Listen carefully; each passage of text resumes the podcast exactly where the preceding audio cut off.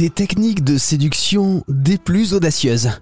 Des pratiques sexuelles étonnantes, voire choquantes. Sex Appeal, la scandaleuse vie de la nature. C'est la nouvelle exposition qui ouvre le 14 octobre au Muséum de Toulouse.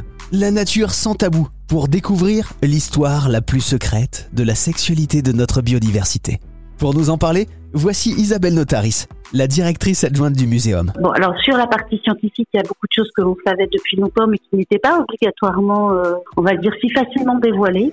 La vie sexuelle euh, des plantes ou la reproduction des plantes, euh, elle a été euh, découverte. Ça a été un gros scandale en fait pour le monde scientifique parce que jusque-là, on considérait que justement il n'y avait pas euh, de sexualité chez les plantes. Mais en plus de ça, on avait cette idée de la pureté, de quelque chose de, de tout à fait euh, presque sacré en fait. Euh, donc euh, lorsqu'il a fallu comprendre que finalement la révolution des fleurs c'était une ruse tout à fait tout à fait orchestrée pour faire venir les pollinisateurs et permettre la reproduction, c'était pas obligatoirement ce qu'avait envie d'entendre le, le, monde, euh, la société ou les, les, les grands scientifiques de l'époque. Oui, c'est le cas aussi pour les animaux, non Où il y a un certain tabou derrière. Pour la partie animale, en fait, on découvre encore chaque jour des choses euh, tout à fait surprenantes aujourd'hui.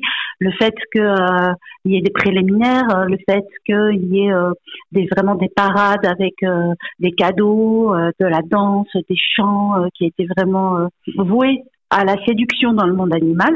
Donc ça, on l'a su, voilà, mais on en découvre encore chaque jour.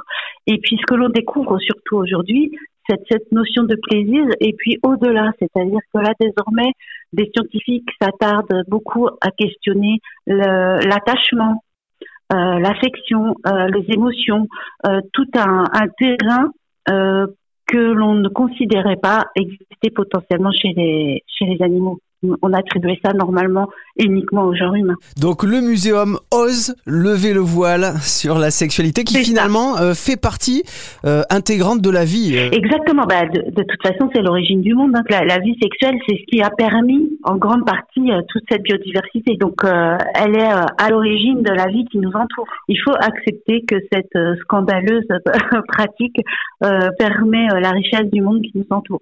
On va apprendre des trucs incroyables hein, dans cette exposition de 300 mètres carrés. Qu'est-ce qu'on va pouvoir voir, faire Oui, absolument. Donc le parcours euh, au départ, il est consacré vraiment euh, à la partie euh, de la sexualité végétale, ces ruses qui ont permis au monde végétal d'évoluer et d'être de plus en plus performant pour attirer leurs pollinisateurs.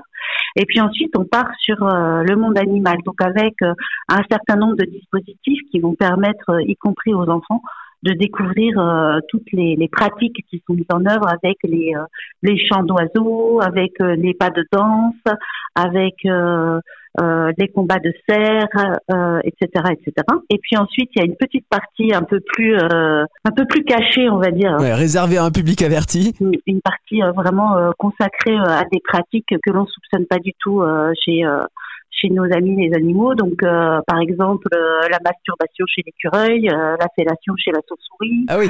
Donc ça, c'est une partie un peu plus cachée, plus réservée aux adultes qui décideront s'ils souhaitent les montrer ou pas aux enfants. Je crois qu'il y a aussi toute une collection d'os péniens à voir. Voilà, c'est une collection très importante en France, de quelques millimètres jusqu'à celui du morse, je crois, qui fait plus de 40 cm, donc c'est assez important. Et puis un os clitoridien aussi, puisque on le sait pas, mais dans le monde animal, il y a également des os clitoridiens. Ah oui. Je crois que c'est la première fois qu'un os clitoridien soit exposé en France. Bon, tout ça à voir sur l'exposition Sex Appeal euh, qui démarre le 14 octobre au Muséum de Toulouse.